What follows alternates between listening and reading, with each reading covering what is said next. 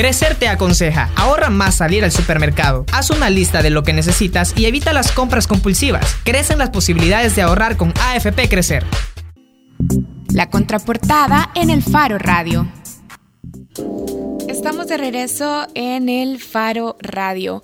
Bueno, justo aquí en esta mesa, en nuestra mesa de entrevista, en nuestra cabina, estuvo en el mes de mayo el fotógrafo Daniel Hernández Salazar. Daniel además es uno de los fotógrafos centroamericanos más importantes.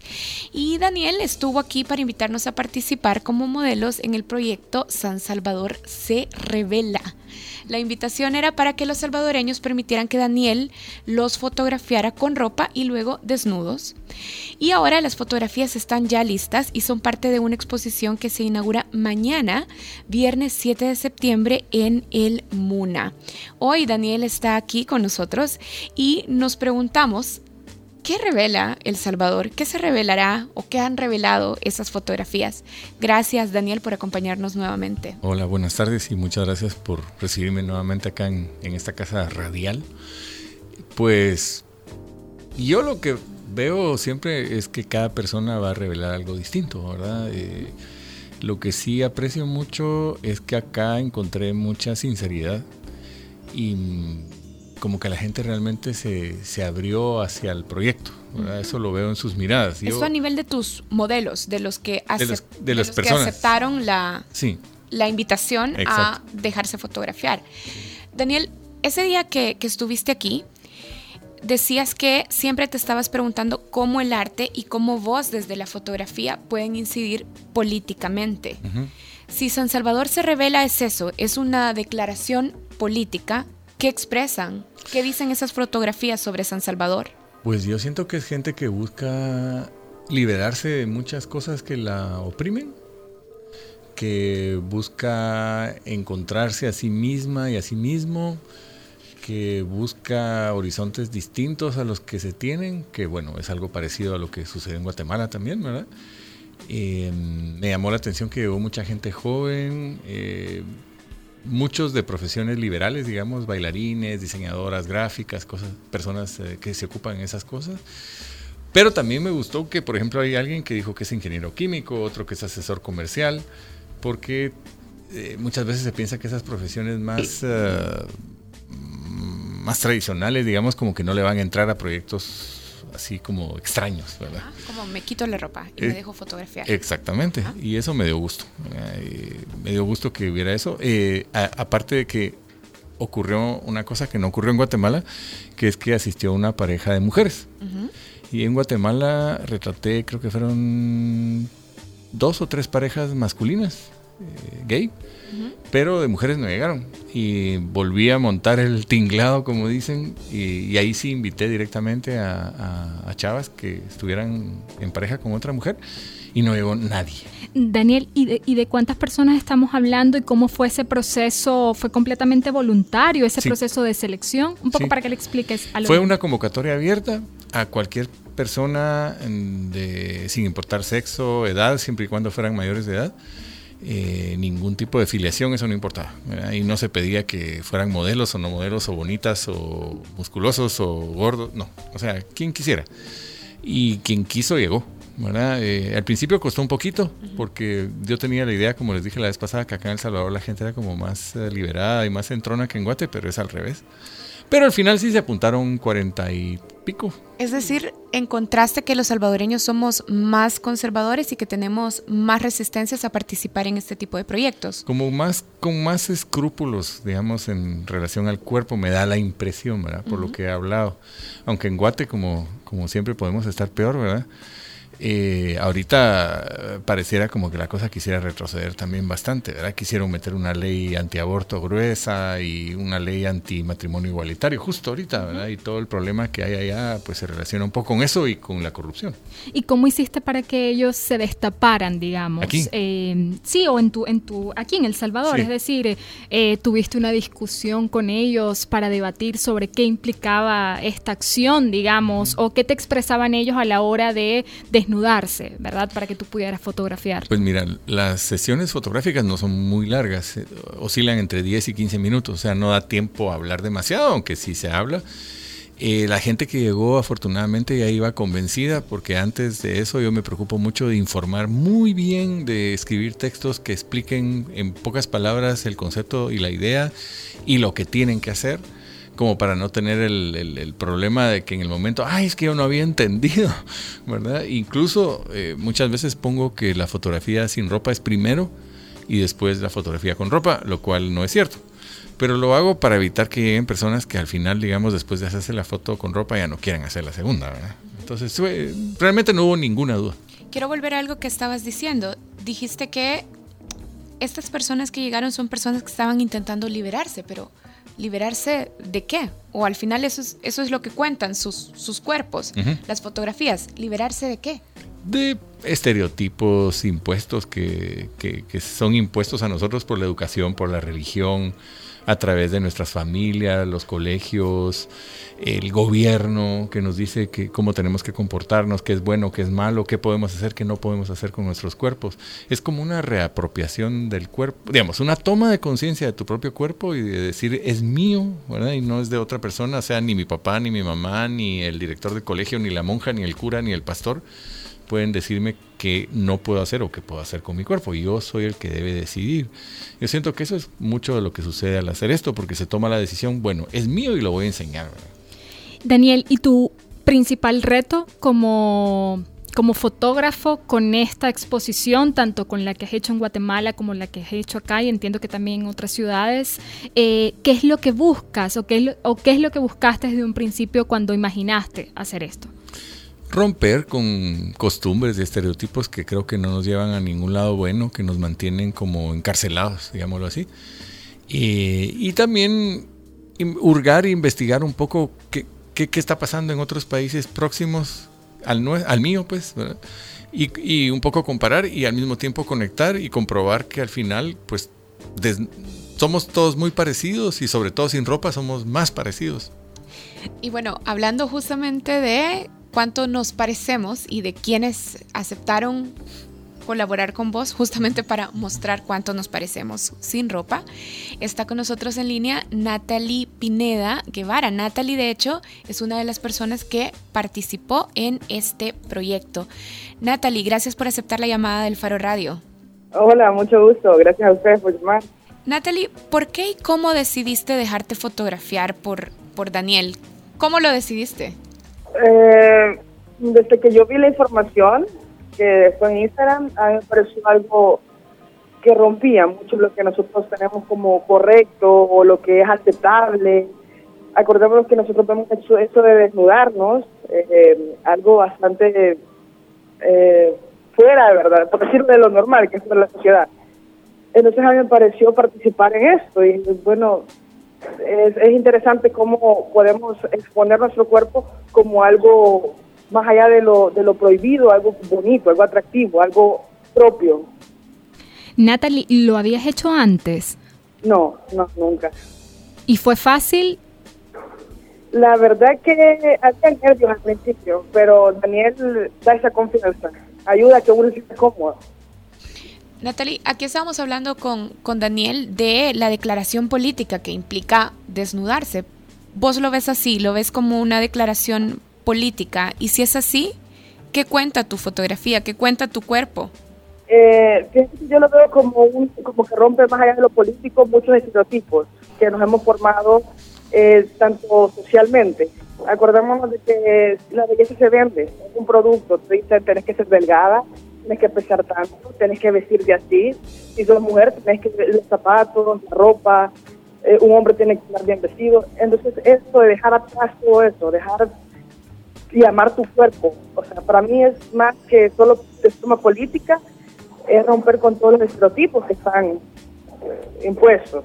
Natalie, dejarte fotografiar eh, desnuda implica para ti un cambio en el reconocimiento hacia ti misma y hacia otros? Es decir, hay como un antes y un después en haber tomado esa decisión de mostrarte completamente despojada, digamos, de todo. Fíjate que en el momento sí significaba un paso bastante grande, pero tanto en la aceptación a mí, misma como a otras personas no hace mucho cambio, porque yo siempre he tenido, he mantenido la idea de, de que a mí me gusta como soy, me gusta mi cuerpo claro que a veces siempre tendemos a caer en esa idea de que eh, te venden tanto la belleza que vos empezás a dudar, ¿será que sí eh, cumplo con esto o tengo que mejorar esto? Pero casi siempre trato de tener la idea de que me tengo que gustar yo.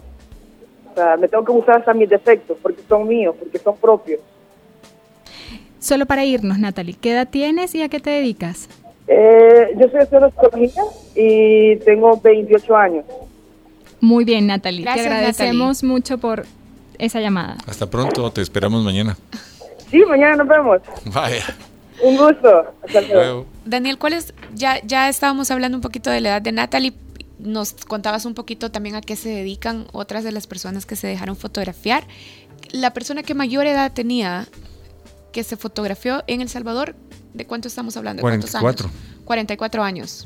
¿Y, los más jóvenes? Bueno, mayores, decías, de 18 años. 18, sí. 18. Bien, y son 39... 34 dípticos. 34, ajá. Y son como 42 personas, si no estoy mal, porque como hay parejas. Bien. Y está combinado con algunas imágenes de Guatemala y de Quetzaltenango. Ahora sí, danos los datos generales de la exposición. Bueno, son 50 dípticos, incluyendo todas las personas del Salvador, que son, bueno, son 34 dípticos, ya lo, ya lo dije, 42 personas, más eh, 9 de la ciudad de Guatemala y 7 de la ciudad de Quetzaltenango, que escogí por, bueno, ahí sí las escogí, ¿verdad? Digamos, eh, porque esto no es un casting, ¿verdad? O sea, eh, como es un proyecto que al final no es solo mío, sino también de las personas que colaboran posando, pues todo el mundo tiene que estar, ¿verdad? Claro, haces una selección, digamos, de toda esa cantidad de fotografías que tomaste y todo ese trabajo. Digamos, del lugar donde lo estoy haciendo, que es donde acabo de hacer las tomas, no selecciono personas, sino solo las imágenes de cada persona que mejor representan este umbral, digamos, a través del cual pasamos todos al hacerlo. Ya. Pero en el caso de las fotos de las ediciones anteriores sí hago una selección porque no voy a poner todas, ¿verdad? Ya. Y pues trato de buscar las más representativas de acuerdo al país, por ejemplo. ¿Y los salvadoreños a dónde pueden ir y de qué fecha qué fecha va a estar? La exposición va a estar en el Museo Nacional de Antropología, el MUNA, eh, a partir de mañana 7 de septiembre hasta el 21. La inauguración es mañana a las 7 de la noche. El sábado 8 a las 10 de la mañana voy a dar una visita guiada en compañía de mi curador, que es el doctor Miguel Flores, que viene de Guatemala mañana. Y hay una posibilidad, ojalá que sea cierta, de que la exposición se prolongue hasta el final de septiembre, pero no está confirmado. Mínimo está dos semanas. Bien, te hacemos una pregunta final. Ya nos dijiste que, bueno, parte de lo que veremos en la fotografía son personas jóvenes que vienen de artes liberales más que todo y que se dedican más a profesiones liberales, decías mm. al principio, sobre todo. Por ejemplo, si hablamos también de clases, es decir, podemos, podemos notar, por ejemplo, estamos hablando más de cierto tipo de arraigo socioeconómico en las fotografías. Pues fíjate que... O en el perfil de personas que asistieron a tu convocatoria. Hay de todo, porque yo lo, lo, también trato de leer eso, ¿verdad? Sobre, bueno, por supuesto hay más clase media, pero también hay, hay también se acercan a los extremos, ¿verdad? Hay, menos, digamos, de un, un estrato más eh, bajo, para decirlo de esa manera, pero sí eh, que no sea de clase media, digamos. Mm, sí, puede ser que haya, no, no puedo juzgar así tan a la ligera, ¿verdad? Pero, eh, y había un par de personas que sí lo sentido de clase media alta, por lo menos, ¿verdad? En Guate pasó un poco lo mismo, aunque allá el intervalo ah. de edad fue más amplio, porque allá fue de 18 a 69 años. Aquí fue de 18 a 44. La persona mayor de Guatemala la, puse acá porque además la foto es, a mí me encanta, ¿verdad? Es una señora que es actriz de teatro y ahora ya tiene 70 años. Cuando posó tenía 69. Imagínate. Bueno, entonces están invitados ya a asistir a partir de mañana por la noche a la inauguración de la exposición. Solo tengo una pregunta para ustedes dos. ¿Por qué no llegaron? ah, yo ya lo hablé con Daniel. sí, no, yo no supe de la convocatoria en su ah, momento. Ah, se libra fácil. Tal vez no, vamos no, a no, yo lo hablé con Daniel. Sí, lo hablamos, lo hablamos con Daniel. Yo decía que probablemente lo más fácil sea quitarse la ropa. Es decir, el hecho físico de quitarse la ropa es más fácil que aceptarte y aceptar las implicaciones. Mm sociales, lo, lo que declara sobre vos y en la sociedad. Creo que eso es lo más complejo. Y sabes, ahorita me recordaste una cosa, si me dan Creo que eso segundos. es lo más importante de ir a la exposición. Eso, sí, que las personas que colaboraron, las modelos y los modelos lleguen, porque no solo el hecho de que, ah, Daniel quiere que llegue para tomarse la foto con ellos, no, no es eso. Es que todo esto es un ritual personal, digamos, es un paso en la vida y se va a cerrar el círculo cuando estén presentes en la inauguración, no después a escondidas sino en público, porque ahí se vuelve un acto de rebelión colectiva, como bien lo dijo la ministra de Cultura que escribió un supertexto en el catálogo de la exposición, que dice que esta serie de actos, es algo así, pone algo así como esta serie de actos eh, privados, individuales, que constituyeron las fotos, se convierten en rebelión al ser colectivos. Claramente, claramente. Todavía fotografiarse, digamos, con Daniel sigue siendo un acto privado, ¿verdad? Pero cuando ya muchos te ven, que es muchas veces lo que nosotros no queremos, yo creería que si me lo preguntaran, quizás me llevaría unos cuantos días pensarlo. Eh, pero bueno, capaz lo podemos hacer y reencontrarnos. Tal vez vamos a hacer otro en Santa Ana o en Panchimal. sí, de veras. Sí, lo tienes pensado. Ah, sí, ya. En en cocción. Mm. Bueno, ya, ya nos enteraremos. Muchísimas gracias, Daniel. Gracias, a, vos por venir y gracias también a la Alianza Francesa que acompañó a Daniel en este proyecto, que de hecho gestionó con nosotros la primera vez que conocimos a Daniel porque ahí hicieron la, toma de fotografías. gracias, Daniel. Gracias a ellos estoy acá. Bueno, y nosotros así cerramos el Faro Radio. Hoy la canción tiene dos causas particulares tras ella. Primero que el 4 de septiembre, el martes, y no le rendimos homenaje, es la fecha en la que se conmemora la muerte, es el aniversario de muerte de Gustavo Cerati, así es que vamos a irnos con algo de él. Pero además nos iremos con Zoom Anatómico para hacerle justicia a la contraportada. De Soda Estéreo. Gracias a todos, adiós Arisbel, nos escuchamos la próxima semana. El próximo martes. Cerca, muy cerca.